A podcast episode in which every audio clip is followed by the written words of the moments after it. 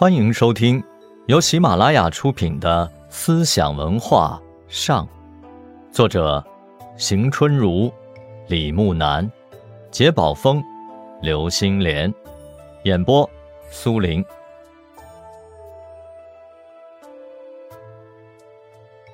到了南宋时期，理学发展到了鼎盛阶段，出现了理学集大成者朱熹。朱熹生于公元一千一百三十年。朱熹字元惠，号惠安，别号考亭，子阳。他是徽州婺源人，也就是现在的江西婺源。青年时期，朱熹师从李彤，为二程四传弟子。他长期居住在福建，并多年在此讲学。朱熹所创立的学派被称为闽学，他的主要思想承接二程，后人将闽学与洛学合称为程朱理学。程朱理学是宋明理学的主干，在封建社会后期的思想界占据统治地位长达数百年之久。朱熹在二程理学的本体论的基础上。吸收了张载的七一元论，建立了一个庞大的哲学体系。他认为，理是宇宙万有的本源，具有逻辑的先在性。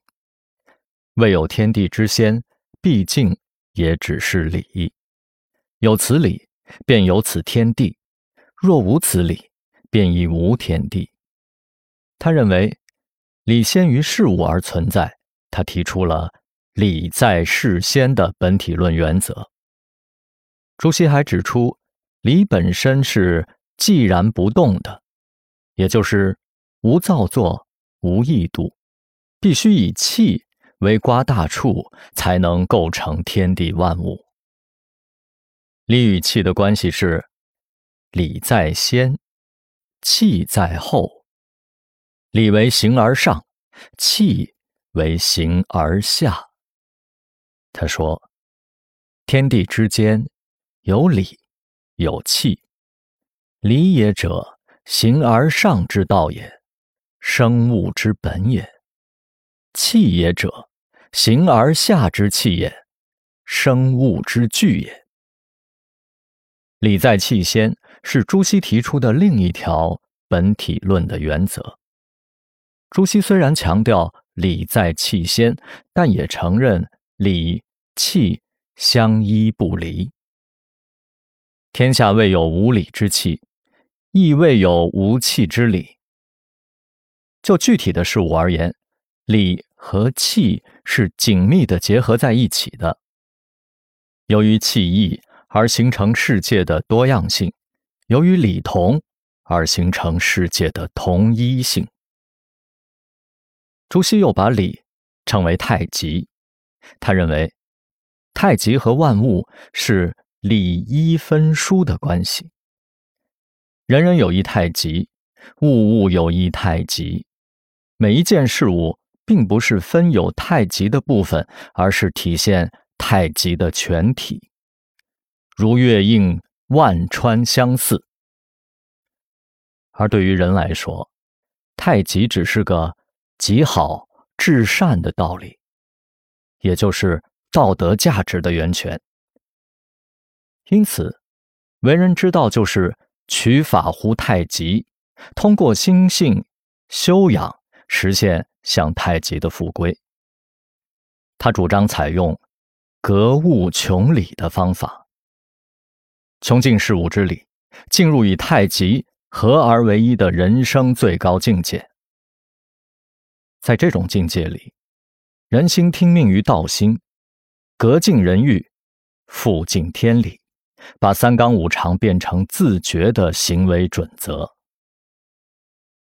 程朱理学为了论证三纲五常的绝对性，极力的突出理的先在性和超验性，但对于理的内在性重视不够。针对这种倾向，和朱熹同时代的陆九渊提出了。心学来同程朱理学抗衡。陆九渊生于公元一千一百三十九年。陆九渊字子敬，号存斋，福州京西人，也是现在的江西省人。因为他在江西的贵溪象山开书院讲学，也被称作象山先生。他在鹅湖之会上曾同朱熹辩论过关于太极、治学方法等问题。他嘲笑朱学支离物外，他针对程朱理学中性即理的观点，强调了心即理。他提出，宇宙便是五星，五星即是宇宙的命题。在陆九渊看来，理是不能脱离心的。道未有外乎其心者，自可欲之善。至于大而化之之圣，圣而不可知之神，皆五心也。因此，为学之道，并不是穷究外在的天理，而应当发明本心，先立乎其大。